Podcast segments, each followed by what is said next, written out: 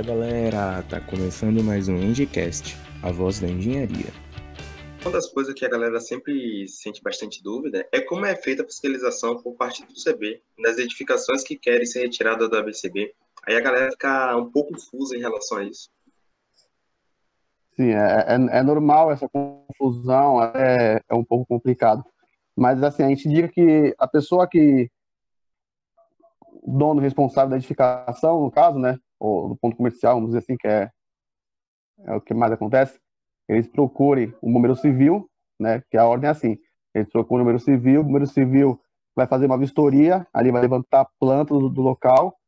e vai dizer é, quais são os equipamentos que precisam, os tipos de extintores, se é preciso uma sinalização, se é preciso uso de splinkers, se um hidrante ou não, ah, apesar de ter uma mangueira aqui, de 15 metros, 30 metros, ou um lugar grande ou pequeno.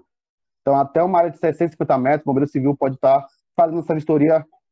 em primeiro passo. E segundo, com essa planta, ele vai até o corpo de bombeiro militar, né, apresenta, lá eles vão dar o ok ou não para a planta, que foi feito pelo bombeiro civil, dando ok, ele vai agendar uma visita no local, né, aí no dia agendado ele vai lá, né, no, na edificação, para ver, comparar se está de acordo com a planta que foi mostrada para ele. Se tiver ok, fechou, sem novidade, ele libera a documentação.